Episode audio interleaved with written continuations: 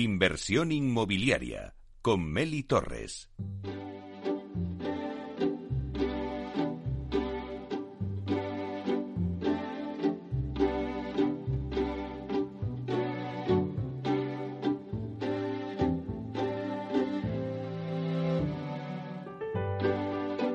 Inversión inmobiliaria. Comienza el debate.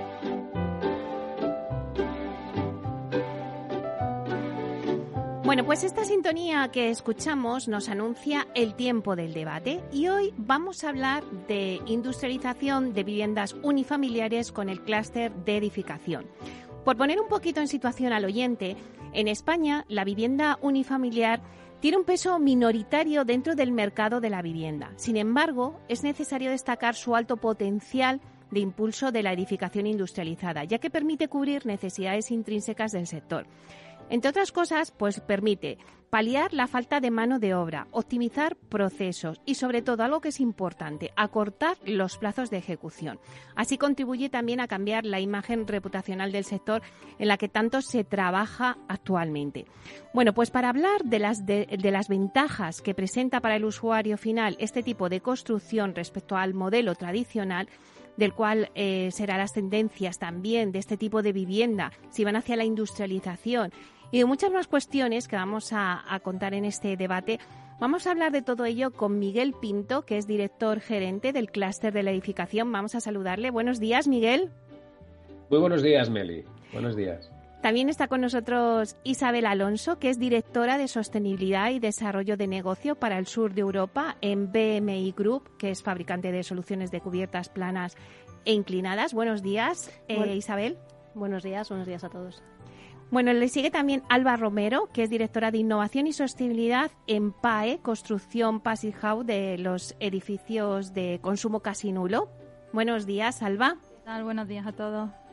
Y también le sigue Antonio Pardal, que es consejero delegado del grupo Presto Ibérica, fabricante mundial de grifería, y también es presidente de Agrival. Buenos días, Antonio. Bueno, pues un placer teneros eh, con nosotros en este debate porque creo que vamos a, dar muchas claves de la industrialización en viviendas unifamiliares.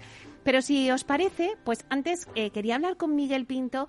Eh, Miguel, yo creo que te tengo que dar la enhorabuena. El clúster de edificación está de enhorabuena. ¿Qué ha pasado? Cuéntanos.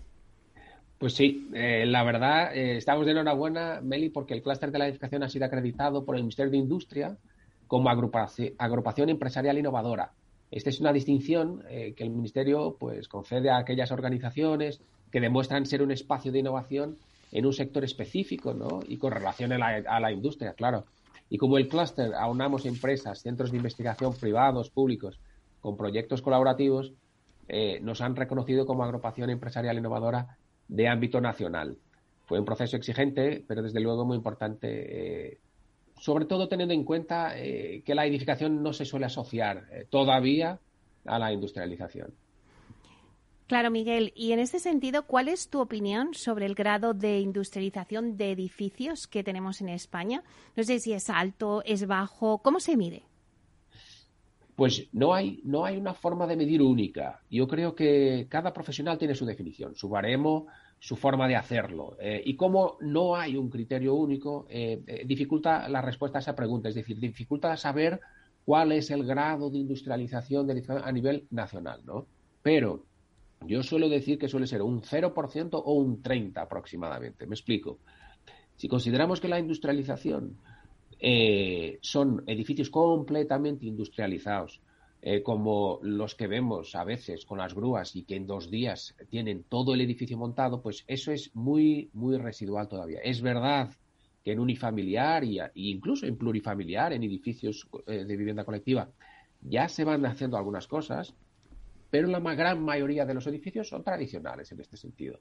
No obstante, si consideramos que la industrialización también es eh, no necesariamente 100% modular, entonces, consideramos que puede ser por componentes que se hacen en fábrica y que se ensamblan después in situ, como fachadas, baños, escaleras, elementos estructurales. Ahí sí, entonces, Meli, ya tenemos más edificios que tienen estos sistemas.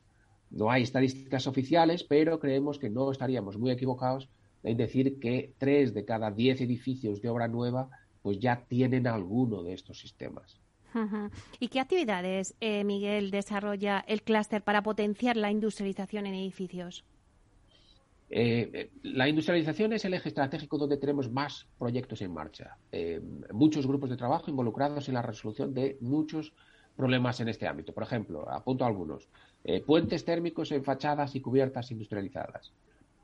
Integración de instalaciones en la vivienda industrializada Estandarizar prefabricados de hormigón eh, para normalizar su uso, por ejemplo.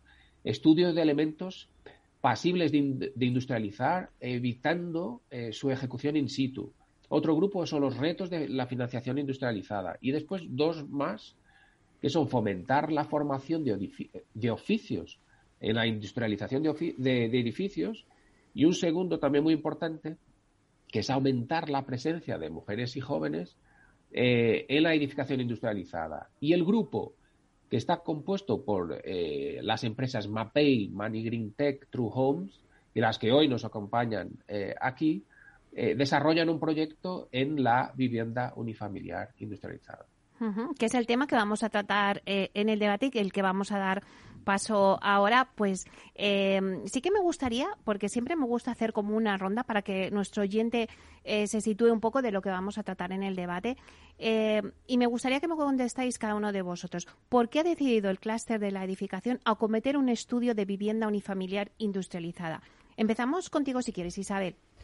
Bueno, pues eh, inicialmente nosotros como sector de la construcción, lógicamente nos encontramos en un punto de inflexión, ¿no? Necesitamos una transformación y esa transformación pasa por la industrialización, porque nos va a ayudar a impulsar también nuestra digitalización, nos va a ayudar a la profesionalización y nos va a ayudar a esa diversidad también que necesitamos por ello que soy mujer. Siempre que puedo, meto la cuña, representamos menos de un 10% ¿no? de, de, los ocupados del sector.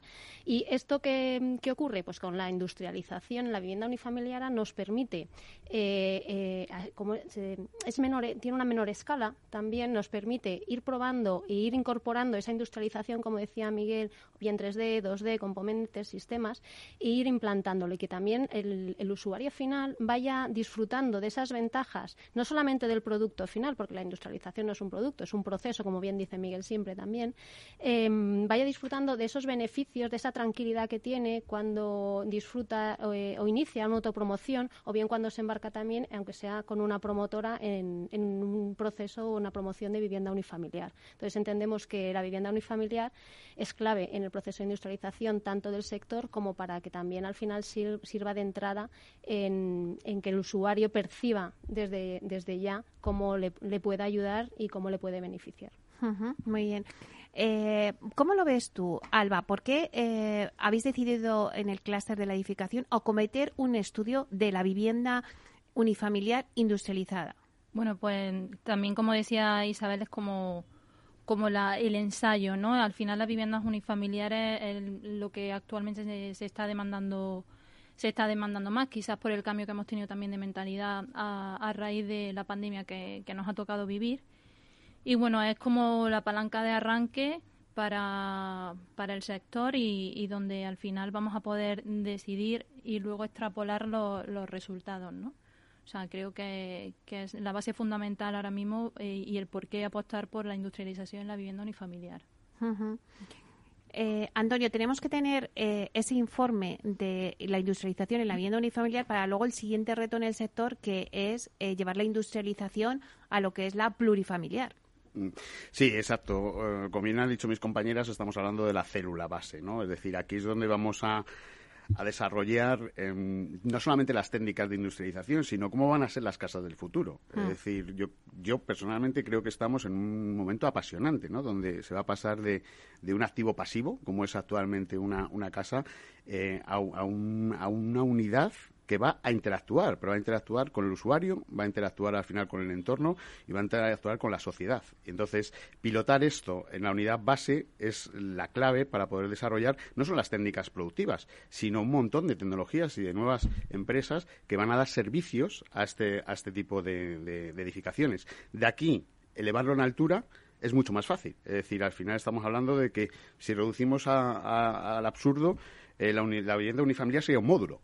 Estás poniendo módulos para arriba, pues ya implicaría unas técnicas eh, superiores de robotización para elevar elementos y demás y para poder eh, interactuar los sistemas entre, entre los módulos. Pero realmente es apasionante porque es el primer experimento que, que podemos hacer. Y luego, dentro del clúster, es la primera vez que estamos empezando a trabajar empresas conjuntamente que algunas somos competidoras, otras no somos competidoras, pero de una manera transparente en pro de obtener soluciones futuras de habitabilidad para, para nuevas generaciones y para nuevas demandas del mercado. Claro, eso es lo bueno que tiene el clúster, ¿no? Que, eh, que, os juntáis grupos de trabajo para áreas eh, concretas, en este caso eh, la industrialización. Em, sí que me gustaría que pongamos algunos, algunas situaciones ahora mismo de este mercado. ¿Qué peso tiene actualmente este tipo de edificación en el sector? Por ejemplo, Antonio. Sí, eh, actualmente, como bien ha, mm, señalado Miguel al principio de, la conversación, es minoritario. Es decir, estamos hablando de, un volumen pequeño, del entorno de las mil, mil unidades eh, de vivienda unifamiliar anuales que en términos eh, absolutos pues es inferior al, al 1% de lo que se construye totalmente en, España. El por qué tenemos una demanda baja, pues es, histórico y, y consecuencia socioeconómica de la idiosincrasia de nuestro país, ¿no? ¿Cuándo se desarrollan realmente estas tecnologías? En los años 50 y 60. ¿Por qué? Porque hay ciertos países que además necesitan desarrollar en muy poco tiempo muchas viviendas. Es decir, ha habido una guerra mundial, ha habido una destrucción y hay que, y hay que poner en marcha todo un, tejido empresarial capaz de dar respuesta habitacional a, la ciudadanía. España no pasa por esa, por esa fase. Por esa fase. Sin embargo, además tenemos otro, otro factor y es que tenemos un éxodo rural, es decir, la gente empieza a migrar a las ciudades, en las ciudades evidentemente la, edificación es en altura y se prima más la colectividad que lo que sería la, vivienda unifamiliar. Añadimos otro factor, es decir, en España la climatología es bastante más benigna que en otros, que en otros países, ¿no? Eh, con lo cual el mantener una obra húmeda que es la, la, construcción tradicional, pues no es tan gravoso como puede, como puede ocurrir en, países nórdicos, eh, donde la climatología obliga a que, a que se tengan que investigar otras, otras técnicas. Y luego, para mí lo base, ¿no? Es decir, hay, hay una conceptualización en España de, de, lo que es la vivienda eh, que es, es muy particular. Es decir, porque al final, dentro de una familia, la vivienda probablemente es la mayor inversión que está haciendo la, la unidad familiar y, y sobre todo la más duradera en el tiempo. Con lo cual, ¿qué es lo que vas buscando? Pues calidad, garantía y seguridad sobre esa inversión que, estás haciendo, ¿no? Y eso, pues la cultura del ladrillo es lo que nos ha venido marcando el, camino, ¿no? Es decir, las casas, eh, hemos vivido ciclos expansionistas donde siempre se iban revalorizando y parece como que eso era, era lo sólido y la industrialización la asemejamos más un poco casi a una cabaña, a una cabaña de madera, ¿no? que, nos vendían ahí en las, las películas y como una algo residual que no tenía, que no tenía tanta seguridad en, en términos inversionistas. ¿no? Eh, finalmente, ¿qué es lo que pasó? Pues durante muchos años, pues, pues eh, el, mercado ha, ido creciendo, es decir, hemos basado en un sistema eh, de apalancamiento el, gasto, el, gasto, de la familia que permitía seguir manteniendo el sistema constructivo. Y además, pues los números salían, es decir, los constructores ganaban dinero y el mercado se ha ido manteniendo con un peso muy alto de, la cadena tradicional. Esto es algo muy difícil y que tiene mucha atracción de cambio. Pero ¿qué es lo que pasa? Que ahora mismo hay un cambio de paradigma total. Es decir, ahí, como bien ha señalado Alba, hay, hay un, hay un post-COVID. Es decir, la gente ahora, mm, hombre, pues ya está muy bien las ciudades, pero quieren espacios abiertos, eh, quieren estarse alejando de alguna manera de, los, de, los, de los núcleos urbanos. Hay una presión eh, social y unas políticas convergentes europeas hacia la sostenibilidad, es decir, hacia la optimización de los recursos, hacia el bienestar de las personas que está potenciando un, cambio en, todo lo que sería la vivienda y además hay unos programas de recuperación económica que van a ir eh, enfocados precisamente a esto, a que se vaya desarrollando un sector. Porque finalmente hay un problema grande y lo estamos viendo ahora. Y es que Europa y España concretamente no puede seguir con unos pesos industriales tan pequeños en su Producto Interior Bruto. Si nosotros basamos toda nuestra economía en servicios, estamos viendo que aguantamos muy mal los periodos de crisis. Toda la deslocalización que ha habido en el pasado se tiene que volver ahora. Entonces, el sector eh, de la construcción es vital. Hmm. el, volver a desarrollar un sistema fabril en torno al sector de la construcción está haciendo pues que ya estamos experimentando que en los últimos años los crecimientos de demanda son exponenciales. Es decir, en 2019 había 500, se entregaron 550 viviendas, son 1.000 en el 2021, es decir, es multiplicar por dos en menos de tres años. Eso es lo que además hace que esto sea tentador, ¿no? Es decir, aquí es donde, donde hay un embrión de crecimiento importante. Claro, y que además en otros sectores, que no es el, sector inmobiliario, pero en otros sectores sí que se ha industrializado mucho por la automación, ¿no? Y el sector de la construcción parece que le ha costado arrancar. Pero sí que es verdad que lo que decía antes Álvaro, eh, de que bueno que la pandemia al final pues ha empujado un poco a esa demanda hacia unifamiliares. Totalmente. Eh, ¿Qué ventajas presenta? Vamos a contarle a los oyentes qué ventajas presenta para el usuario final este tipo de construcción respecto a un modelo tradicional. Ventajas y desventajas. Vale. Bueno, pues el modelo industrializado al final es un modelo ¿no? que debe estar muy pensado antes del comienzo de la fabricación. Y bueno, por tanto, desde un primer momento nos exige tener como un control total en todas las fases del proceso, ¿no? Esto nos permite pues que el producto final que obtengamos sea un producto de calidad, que no deje margen de error apenas y, bueno, que también al final eh, repercuta en la vida útil del edificio, ¿no? Porque al, contrario de lo que de lo que se ha percibido siempre de la vivienda industrializada, eh, que creo que también lo apunta mi compañero Antonio, eh, como que, eran viviendas de menor calidad, ¿no? Pues esto tenemos que quitárnoslo de la mente. Son viviendas como, como avanzadas muy muy muy pensadas, ¿no? ¿Qué nos aporta esto? Bueno, pues principalmente garantías económicas ¿vale? En toda la operación, tanto a usuarios finales como inversores, promotoras y, bueno, incluso a entidades financieras, ¿no? Y, lo que nos permite también que, las desviaciones entre la contrata y la entrega pues eh, sean prácticamente mínimas, ya no damos ese margen a pues cambiar cosas a última hora, ¿no? Tiene que estar todo muy muy atado. Y bueno, otra de las ventajas es la reducción en los plazos. Cuando una vivienda de construcción tradicional se está, se está dando un plazo de unos 12 meses, pues prácticamente se reduce a la mitad como una vivienda industrializada. Incluso en casos se, se puede optimizar hasta un 60% en la entrega de, de, la vivienda. Entonces esto también es, muy importante para algunos usuarios. Y bueno, otra de las cosas es eh, también que pensamos en módulos, ¿no? No para nada. Las viviendas unifamiliares eh, se pueden adaptar a cualquier a cualquier eh, diseño arquitectónico o incluso a rehabilitación, ¿no? que a lo mejor concebimos la industrialización como algo que tenga que ir enfocado a, vivienda de obra nueva no incluso en rehabilitación, pues también podemos usar, porque eh, también lo comentaba Miguel, ¿no? Pues se pueden usar eh, sistemas, eh, BMI, por ejemplo, de cubiertas o prestos, por ejemplo, ¿no? Y, bueno, pues debemos pensar, una, tenemos que tener una mentalidad un poco más abierta en cuanto a la industrialización en este sentido. Luego también, ¿qué nos da los procesos de fabricación estandarizados? Pues un control que nos permite tener resultados mucho más óptimos, ¿no? Que se genere un menor eh, volumen de, residuos, de, material, de desperdicio y esto pues también repercute en un menor gasto energético al final. Pues tenemos que tenerlo todo muy atado. Y, bueno, la contaminación al final pues se disminuye en, este, en, hasta un 40%, ¿no? Al, eh, pues esto nos ayuda también con el tema de, la normativa europea, ¿no? De los objetivos de, desarrollo sostenible de 2030, pues pues eh, tenemos aquí una apuesta segura, ¿no? Estamos verificando que, se ahorra energéticamente con la construcción eh, industrializada. Y luego también pues quería destacar que el sistema constructivo industrializado posibilita ¿no? que las viviendas se puedan adaptar a cualquier diseño arquitectónico, como, os decía, y a principios y metodologías más saludables, eficientes energéticamente, y así alcanzar pues sellos de calidad como son el estándar Passy House, LEED, BRIN. O sea, ya eh, se construye también en base a, unos criterios de, de sostenibilidad y medio ambiente. Y bueno, y destacar también eh, el capital humano, ¿no?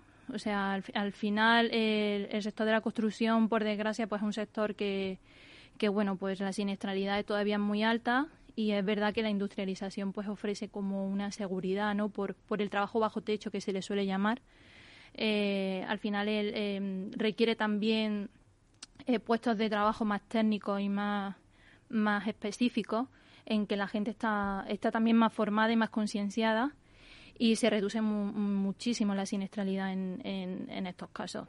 Entonces las ventajas pues no solo son eh, a nivel económico, sino también a nivel personal, medioambiental, o sea, ofrece ventajas en múltiples campos. Es importante eh, remarcar de lo que has dicho que se pueden hacer eh, viviendas industrializadas sostenibles, ¿verdad, Isabel? Sí. Sí, la, sostenibilidad es clave porque al final, bueno, es lo que no, es que nos lo demande Europa, nos lo demanda la sociedad y tenemos que tener ese compromiso porque no tenemos un planeta B, ¿no? Entonces hay que reducir muchísimo los consumos eh, de agua, eh, por supuesto también de la energía, eh, tener el menor impacto y también eh, esa circularidad, ¿no? Aquellos productos que nosotros hagamos que sean, que se puedan reutilizar y, volver a introducir en la cadena, ¿no? Y lo que hablaba también Alba en el tema de rehabilitación mm, es que al final aunque tengamos una vivienda y no estemos pensando en construirnos una vivienda unifamiliar nueva, en aquella vivienda que tengamos también podemos incorporar esa industrialización en esa rehabilitación, ¿no? Aprovechemos esa circunstancia. Y luego, bueno, pensando un poco, eh, poniéndonos en el lado del usuario, de, la persona, eh, tenemos que compararlo un poco el proceso como cuando vamos a comprarnos un coche, ¿no? Tú al final vas a un concesionario o lo compras ya por internet, donde quieras, ¿no? Y entonces al final tú tienes que definir qué tipología de vehículo es el que se ajusta a tus necesidades, si es un coche grande, pequeño, funcional, eh, te cuida, te apetece más la, estética, ¿no? Y luego eh, eh, defines todo lo que tú quieres antes de que empiece el proceso de, fabricación, ¿no? Antes de que lo encargue esa fábrica. Entonces, por eso decíamos que la industrialización es un proceso, ¿no? Tiene que cambiar un poco también esa, esa, relación que tiene el, propietario, el que va a utilizar la vivienda con, con, la parte profesional, ¿no? Definir un poco todo lo que quiere, pero no la industrialización implica también flexibilidad, porque igual que cuando encargas el coche, tú luego te pones tus complementos, tus gadgets, de personalizas, ¿no? Pues con la vivienda industrializada o los sistemas de industrialización también. Entonces, eso al final lo que te da es una tranquilidad cuando sales, ya has encargado y tienes tu proyecto de fabricación, en este caso de vivienda o de elementos de la vivienda, te vas tranquilo a tu casa diciendo, ya lo tengo, ya lo tengo aquí firmado con todas estas características y así como yo lo he hecho y lo quiero, es como lo voy a tener. Por lo que veo, claro, la industrialización lo que te hace es tener esa seguridad, tenerlo todo más controlado, no solamente en plazos, es. esa seguridad de lo que estáis hablando. Vamos a parar unos minutos para, para una pausa, pero luego a la vuelta volvemos y seguimos debatiendo pues cuál será también eh, el impacto que tendrán en el sector y en la sociedad. Hasta ahora, dentro de unos minutos.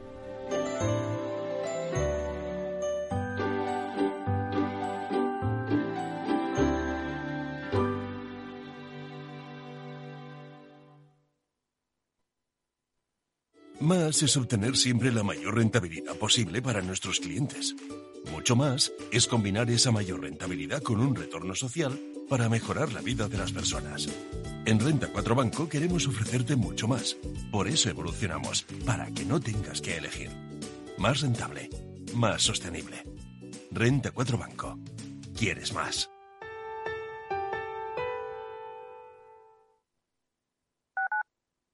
Capital Radio Madrid 105.7 Disfruta de la mejor cocina gallega en Montes de Galicia. Todo un clásico moderno en el barrio de Salamanca. Disfruta de la variada dieta láctica, de las mejores carnes y pescados tratados con respeto y transparencia y regados con una de las mejores bodegas de la zona. En grupo, en familia o en pareja, Montes de Galicia te ofrece el espacio perfecto en cada ocasión. Los viernes en Capital Radio, la salud protagonista. Valor Salud. Industria, pacientes, profesionales y directivos del sector. Investigación y todas las áreas del mundo de la salud y sanidad con sus personas y empresas. Evolución de la pandemia. Novedades de nuestra medicina y sus profesionales. Con los expertos y destacadas empresas. Valor Salud. Cada viernes a las 10 de la mañana, la salud protagonista con contenidos claves y un estilo propio. Valor Salud. Con Francisco García Cabello.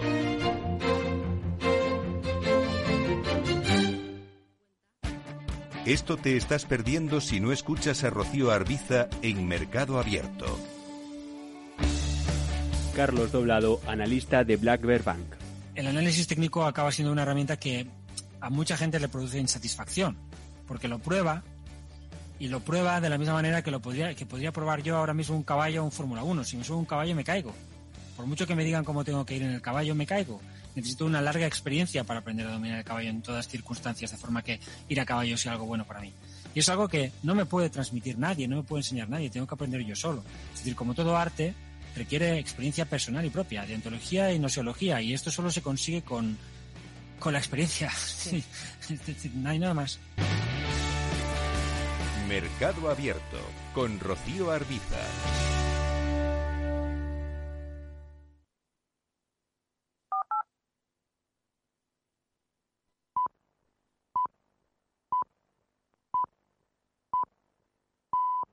Inversión inmobiliaria con Meli Torres.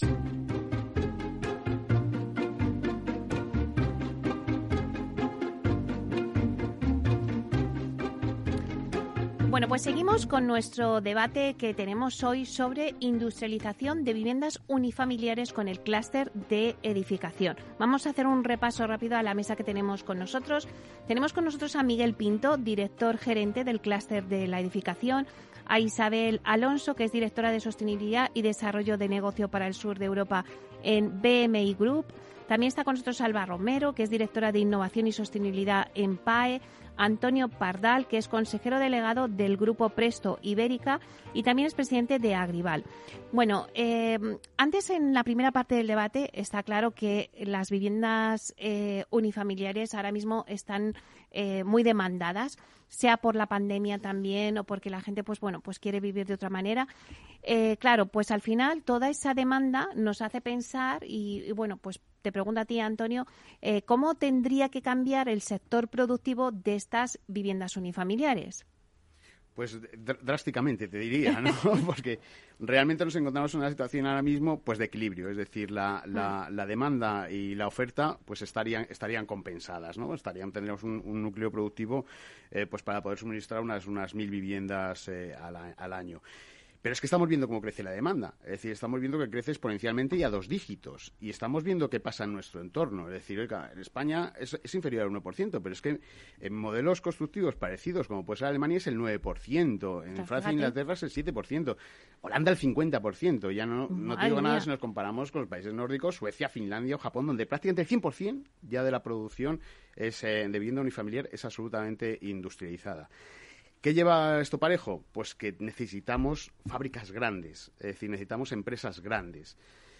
¿Cómo se va a conseguir? Pues evidentemente con un aumento del tamaño del tejido empresarial. Eh, ahora mismo en España mm, hay una media de 40 eh, grandes fabricantes de, viviendas, pero es lo que digo, solamente tienen capacidad para mil. Por eso los grandes consorcios y las grandes constructoras están eh, muy involucradas en este, en este proceso de cambio.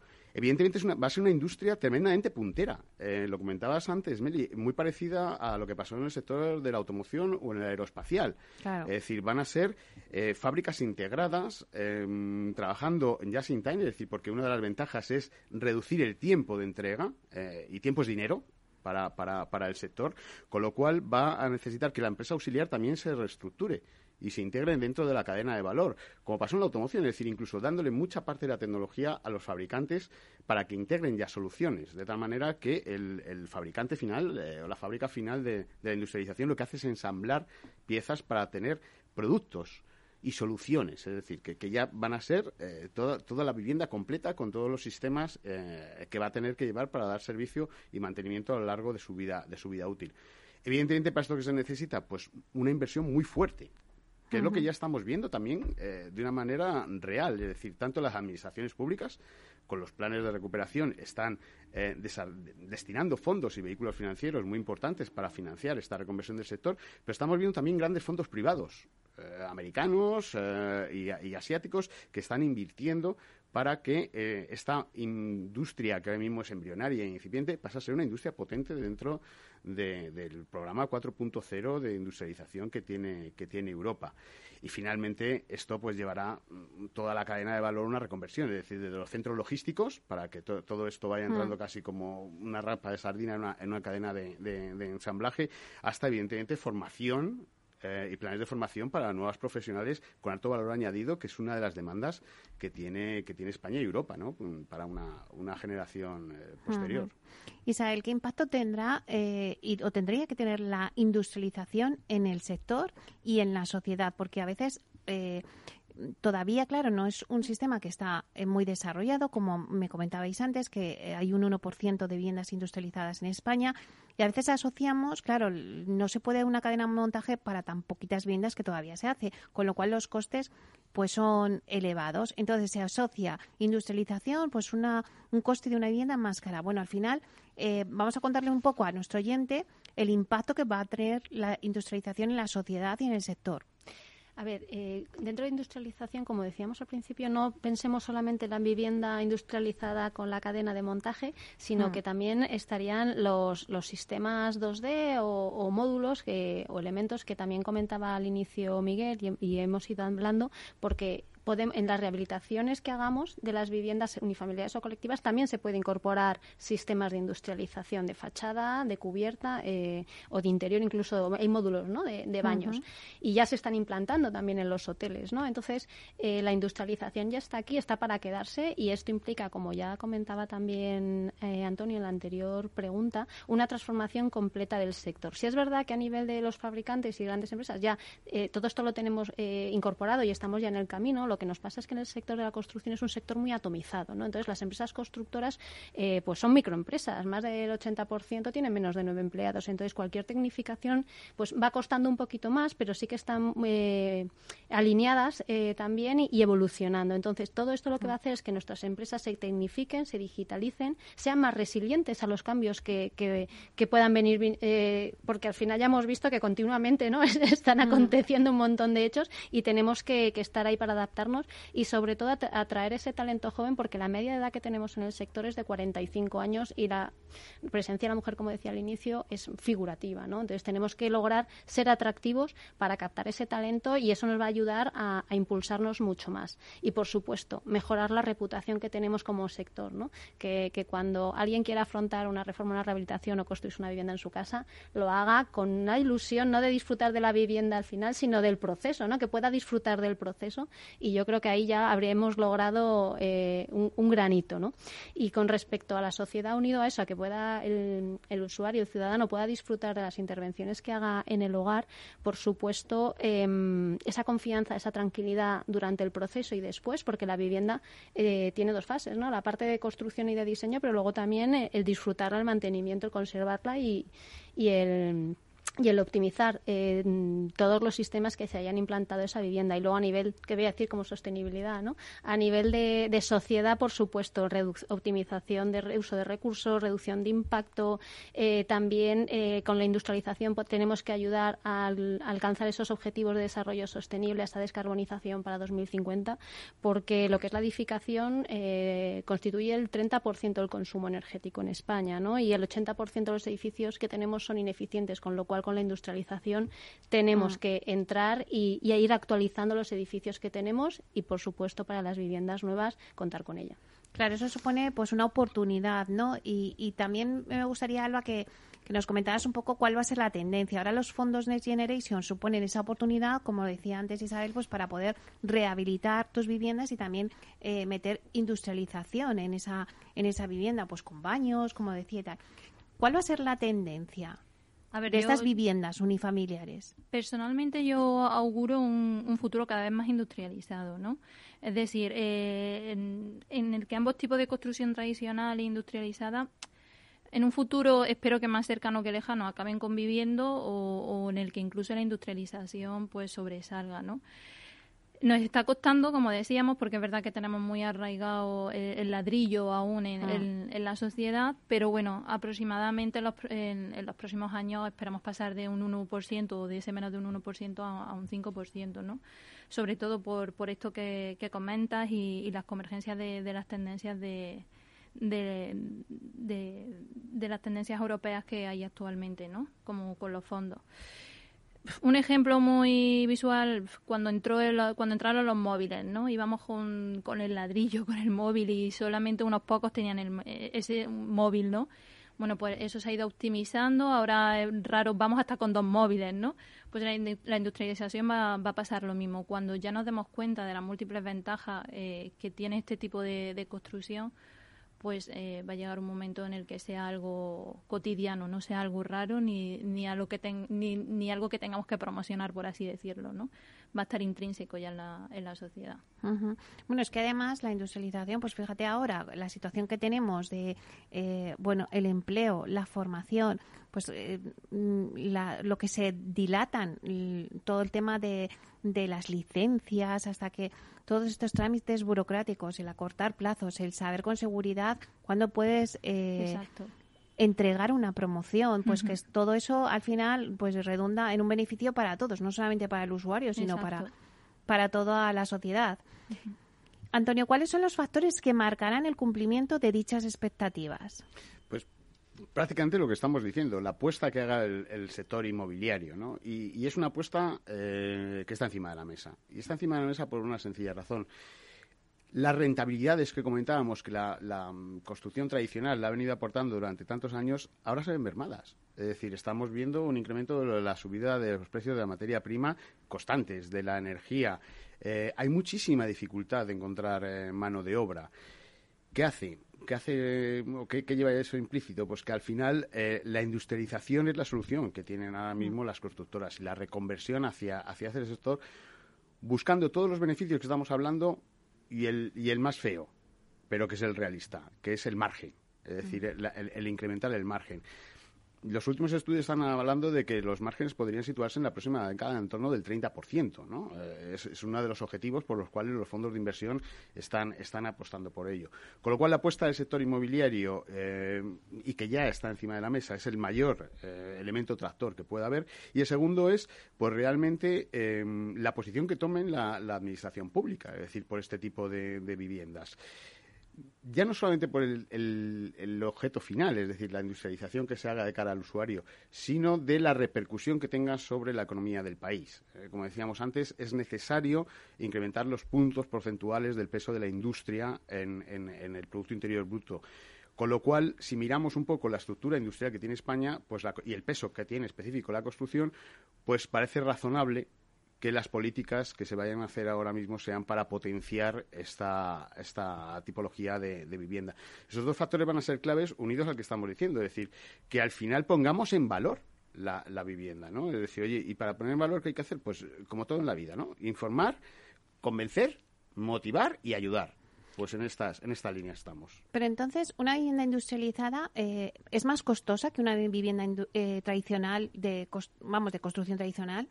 Sí, actualmente es más costosa que, lo que pueda ser una vivienda. Claro, y al final repercute en el precio, ¿no? Sí, eh, pero, es, eh, volvemos al mismo, pero es un precio que va a ir, va a ir eh, modulándose a lo largo del tiempo. Si, si, construyo mil viviendas, tengo un precio. Si construyo un millón de viviendas, evidentemente los procesos van a, van a optimizarse y van a reducirse los, los, precios finales del producto. Pero lo que sí está claro es que no son comparables. Es decir, porque al final, si metemos los costes indirectos, es decir, los que serían los costes de mantenimiento, los costes de, de efectos ocultos, es decir, todo lo que va pasando una vez que se entrega una obra tradicional y que no ocurre en una obra una vivienda industrializada, probablemente hay un equilibrio. O sea, esa diferencia que puede haber entre 200 eh, o 250 euros por metro cuadrado se va a, nivelar y va, y va a quedarse igualdad de condiciones, pero con mejor calidad de servicio. Claro, entonces, ¿cuáles serían las palancas eh, que activará a la sociedad para demandar este tipo de viviendas industrializadas? Bueno, por supuesto, comunicación. Eh, transparencia, visibilizar, visibilizar, eh, bueno, pues ese beneficio que se obtiene no solamente en el momento en el que entras por tu vivienda y, ya, ya, es tuya, ya la tienes construida o rehabilitada, sino durante el tiempo en el que estés viviendo con ella, ¿no? Porque al final vas a tener unos gastos energéticos y unos costes de mantenimiento, etcétera, que lo que hay que ponerlo es en la balanza de forma conjunta, ¿no? Por supuesto, al final también tienen que, que adaptarse los, los modelos financieros y mm, al, modelo de la industrialización, ¿no? Porque hemos hablado de que nosotros ya empezamos a fabricar, no a construir, eh, se fabrica fuera del solar, ¿no? Donde, donde va a estar la vivienda y mm, y, los plazos también son distintos, ¿no? Y por supuesto tiene que haber, eh, bueno, pues un empuje y un apoyo institucional eh, con planes eh, estatales, aprovechando también incentivos fiscales, por supuesto. Y esto lo que también ya se, está, se está viendo y se está produciendo es ese, esa reestructuración del propio sector para poder también, bueno, pues ofrecer y, cubrir y, ir de la mano con la industrialización, ¿no? Al final tiene que transformarse y, y eso tiene tiene que ser así y por supuesto transformarse formación va a ser siempre positiva, más profesional, más capacitada y, un buen servicio a, su cliente. ¿no? Y por supuesto, bueno, pues al final eh, involucrar a, a las promotoras también para que vayan incorporándolo en sus proyectos. ¿no? no solamente estamos hablando de la autopromoción o del usuario final en su que va a rehabilitar su vivienda, sino también tenemos que, contar con el apoyo de, la, del ámbito promotor. Bueno, vamos a, dar paso a Miguel Pinto. Eh, Miguel, no sé cómo estás viendo el debate, pero sí que em, queríamos hacer ya en este cuarto de hora que nos queda final una especie de conclusiones, ¿no? Para que la gente tenga claro de lo que estamos hablando y de lo que se quiere conseguir. ¿Cuáles serían las tuyas, Miguel? Pues mira, em, las mías van orientadas un poco eh, al, cliente final. Eh, yo diría que la vivienda unifamiliar industrializada es la que más cercana está del cliente final y donde éste ya puede sentir eh, todas sus ventajas. Y, por eso, si alguien eh, que nos escucha está en situación de decidirse, que no desaproveche esta oportunidad e investigue eh, las soluciones que le ofrece el mercado. Porque, claro, vosotros, dentro de vuestro análisis de este informe de la industrialización en las viviendas unifamiliares, ¿qué podéis dar de conclusiones, Miguel? con este informe? Pues que es el momento de aprovechar porque este tren empieza, como dice Antonio y bien, eh, y, está embrionario, pero va a crecer eh, bastante. Eh, pero no, no cabe duda de que hay quizás un, un, un, aspecto, un obstáculo, a veces una resistencia por parte de la, del cliente en, subirse, aquí en España, en subirse a, esta, a este tipo de, de, de, vivienda. Eh, pero si, si cree en ello, porque ya hay soluciones eh, muy solventes, es el momento de, aprovechar porque va a crecer. Y no solamente eh, en viviendas nuevas, sino como habéis comentado antes, en rehabilitación, ahora aprovechando los fondos Next Generation en la rehabilitación para poder pues poner módulos industrializados en baños o, o en otras cosas. Bueno, Antonio, ¿cuáles serían las conclusiones de este debate? Bueno, pues eh, complementarias a las que, a las que dice Miguel desde el punto de vista de, del usuario, yo las, las llevaría también un poco al sector, ¿no? La conclusión es que estamos en un momento fascinante, o sea, en un momento en el que nos enfrentamos a, reestructurar un, mercado maduro, eh, potente como, como es el constructor, y, y, que lo vamos, lo vamos a hacer tanto en el contenido como en el continente, ¿no? Es decir, no solamente en crear eh, eh, viviendas industrializadas, sino que esto va a, dar lugar a la, a, la, modificación de un tejido empresarial eh, auxiliar de alto voltaje, ¿no? porque estamos viendo que las nuevas generaciones es que tienen otras funcionalidades, mm. es que tienen otros requerimientos, que la generación ahora mismo que mantenemos, digamos así, la, la, la estructura social estamos envejeciendo y también tendremos otros servicios y otras necesidades, ¿no? Entonces, la combinación de esas dos cosas con, con todo este proceso, eh, yo creo que es que va a dar un vuelco total al tejido fabril y, al desarrollo de nuevas empresas en, en torno a, la construcción, que es apasionante hay que subirse al, barco, ¿eh? eh a lo antes me ha, me ha, gustado mucho el ejemplo que has puesto, ¿no? La comparativa con los móviles, ¿no? Pues es que al final eh, empezamos con esos móviles grandotes y, mira ahora cómo nos hemos medido todos y llevamos hasta dos móviles, ¿no? Em, bueno, pues esto un poco también decías que es lo que tiene que ocurrir en, eh, en la industrialización de, del sector inmobiliario y hacer viviendas industrializadas. Tenemos como que, normalizarla, ¿no? Tenemos que, cambiar un poco el, chip tanto al usuario final como a las propias empresas, ¿no? De, de, lo que significa construir eh, o en 2D o en 3D las viviendas industrializadas, ¿no? En este caso. Y, y, bueno, pues que obviamente son viviendas de calidad, ¿no? Que también pueden ser eficientes, que también pueden ser sostenibles y que van a contribuir también a, a, la sociedad. No solamente eh, nos, nos preguntabas eh, que si actualmente pues si, si era más caro o no, ¿no? O sea, ya tenemos que ver también mucho mucho más allá por el cambio generacional. Ya no preguntan, mm. la, los usuarios ya no preguntan cuánto me va a costar, ya es eh, cómo de, de confortable voy a estar yo en mi vivienda. O sea, es una de las primeras preguntas. ¿Cuánto me voy a ahorrar energéticamente y en cuánto tiempo me lo voy a, me lo voy a ahorrar? Entonces ya lo ven como una inversión también energética, por así decirlo. Entonces, eh, también me gustaría pues destacar un poco ese, cambio de mentalidad que, que, mm. están teniendo ya eh, la sociedad y que va a venir pisando fuerte y que la industrialización pues es una alternativa eh, pues totalmente totalmente acertada en este sentido. Claro, es que lo que decía Salva es verdad. Al principio siempre, eh, cuando hacíamos los debates hace años atrás, pues era como mm, que se buscaba, lo primero era location, location, location, ¿no? Era lo que siempre se decía, localización. Ahora ya se empieza a cambiar ese paradigma y ya se empieza a hablar sobre si esta casa es sostenible, cuánto me voy a ahorrar energéticamente, o sea ya tienen en cuenta siempre el precio, claro, por supuesto, pues, eh, eh, pero ya se han metido eh, otros paradigmas ahí, Exacto. como el tema de la sostenibilidad, que parece que la gente pues no está muy al principio al tanto, pero que ahora ya se adentra dentro de sus preferencias, ¿no? Exactamente. Y claro, pues es que ya es un, un continuo, ¿no? O sea, y, cuando ven que al final eh, las viviendas pues son de una alta calidad y son confortables, pues al final es lo que realmente importa, porque cuando tú te haces una vivienda, al final tenemos a lo mejor eso arraigado aquí en España, no es para toda la vida, es tu vivienda de, toda la vida, entonces tú quieres vivir en una vivienda de calidad y con unas altas prestaciones. Isabel, ¿cuáles serían las conclusiones tuyas?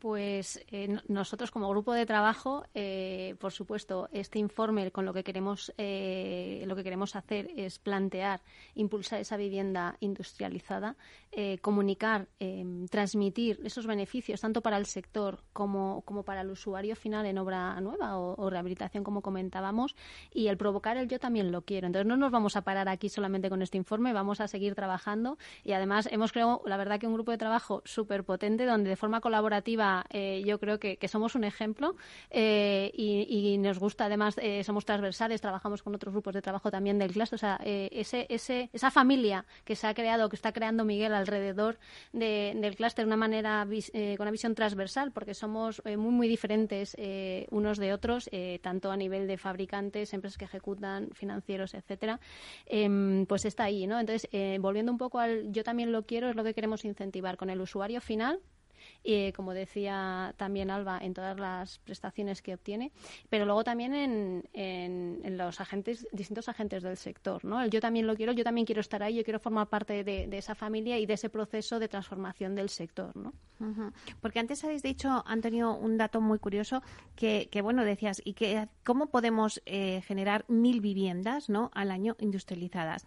Y decías, bueno, pues necesitamos fábricas y empresas más grandes. Ahora mismo, pues hay, decías, como 40 empresas y necesitamos ese apoyo que gracias a el clúster de edificación y a estos programas que estáis haciendo, pues también la gente se está involucrando, ¿no? Porque, porque el objetivo es eh, llegar a esas grandes fábricas para poder cubrir toda esa demanda. Porque ahora me decías, la demanda está ajustada, pero está creciendo esa demanda. Sí, exacto. Eh, pero además unos crecimientos exponenciales. Es lo que comentábamos, ¿no? Se ha multiplicado por, por dos en, en tres años. Eh, los datos mm, podemos manejarlos mm, en, función de diversas fuentes, ¿no? Pero, pero es que un objetivo que se deduce de todo esto es que en el 2030 se habla de que el 40% de, de la fabricación de viviendas sea industrializada, ya no solamente unifamiliares, sino también la, la parte de colectivas.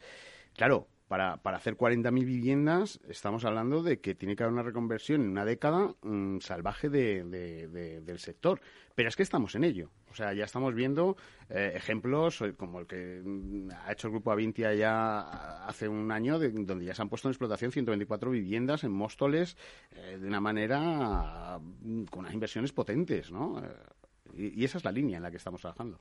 Isabel, que me estás asintiendo con la cabeza. Sí, porque al final eh, no estamos hablando solo de las grandes empresas, es que los pequeños instaladores, porque al final ya sabes, esto no va, escalando y al final terminan en, la microempresa, ellos también lo ven y se están formando. Nosotros eh, eh, a nivel particular en el BMI tenemos una academia y sí que están viniendo y cada vez más y ya llevamos dos años y vamos a seguir ampliando cursos y es que ellos quieren y vienen y están interesados, quieren actualizar sus conocimientos, ¿no? O sea, es que ellos están viendo que esto está cambiando y una vez prueban un sistema industrial es muy difícil que vuelvan a la, a la construcción tradicional. Es una construcción en seco, es mucho más rápida, eh, sus equipos los optimizan, los forman, etcétera. Y muchos otros compañeros del sector también están ayudando en ese proceso. Bueno, Miguel, no sé si hay algo más que añadir en todo lo que hemos puesto en este debate. Nada, eh, suscribir las palabras de, Isabel diciendo que este es el inicio de un gran camino entre todos los grupos y que hay, hay mucho camino por hacer y ahí estaremos.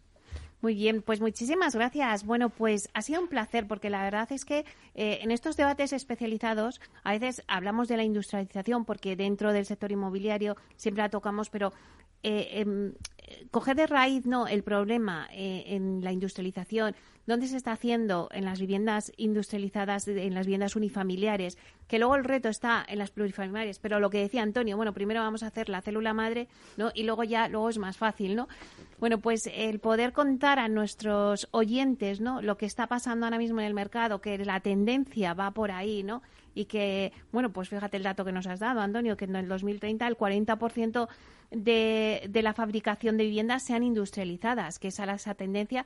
Bueno, pues yo creo que ha sido un debate muy interesante, así que muchísimas gracias. Eh, Isabel Alonso, directora de Sostenibilidad y Desarrollo de Negocio para el Sur de Europa en BMI Group, fabricante de soluciones de cubiertas planas e inclinadas. Muchísimas gracias por estar aquí.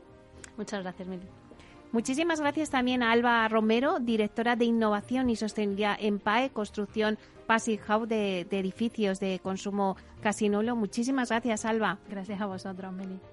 Muchísimas gracias también a Antonio Pardal, que es consejero delegado del Grupo Presto Ibérica, eh, fabricante mundial de grifería y también es presidente de Agrival. Muchas gracias, Antonio. Gracias a vosotros, Meli. Nos has traído unos datos muy interesantes.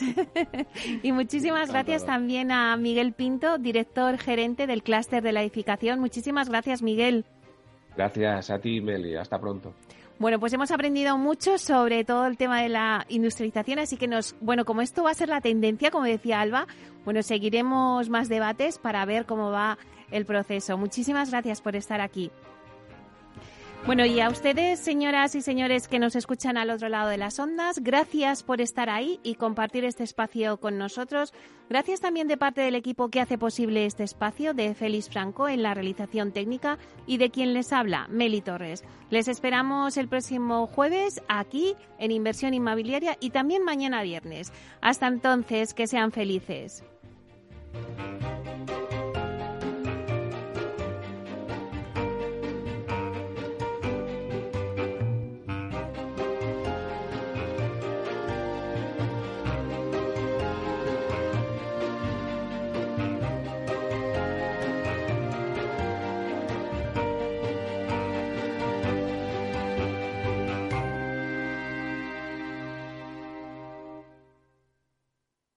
Neynor Homes les ha ofrecido inversión inmobiliaria con Meli Torres. Neynor Homes presenta Inversión Inmobiliaria cada jueves de 10.30 a 13 horas en Capital Radio, un espacio donde se darán las claves para realizar la mejor inversión en inmuebles y sacar la mayor rentabilidad a sus propiedades. No se pierda su cita inmobiliaria de la semana en Capital Radio. Ya no estamos en la era de la información, estamos en la era de la gestión de los datos y de la inteligencia artificial. El tratamiento inteligente de estos datos proporciona un valor enorme a las empresas en sus procesos de negocio. En Piper Lab ayudamos a nuestros clientes a tomar decisiones de negocio basadas en datos. Escúchanos todos los lunes en el espacio de Big Data de Capital, la Bolsa y la Vida. Tu radio en Madrid 105.7, Capital Radio. Memorízalo en tu coche. Gráficas Naciones. Más de 50 años de experiencia en el sector de las artes gráficas. Apostamos por la última tecnología tanto en impresión offset como en digital y gran formato. Realizamos todo tipo de impresión. Tarjetas de visita, folletos, libros, vinilos, decoración y montaje de stands. Más información en el 91 629 2145 o en gráficasnaciones.es. Disfruta de la mejor cocina gallega en Montes de Galicia. Todo un clásico moderno en el barrio de Salamanca. Disfruta de la variada dieta atlántica, de las mejores carnes y pescados tratados con respeto y transparencia y regados con una de las mejores bodegas de la zona. En grupo, en familia o en pareja, Montes de Galicia te ofrece el espacio perfecto en cada ocasión. En tiempos de incertidumbre, nuestra fortaleza es la estabilidad. En Nordea, Pensamos que el equilibrio, la fiabilidad y la experiencia importan. Nuestra estrategia Stable Return muestra un sólido comportamiento en el largo plazo para sus inversiones. Invierta en estabilidad. Invierta en tranquilidad. Descubra más en nordea.es.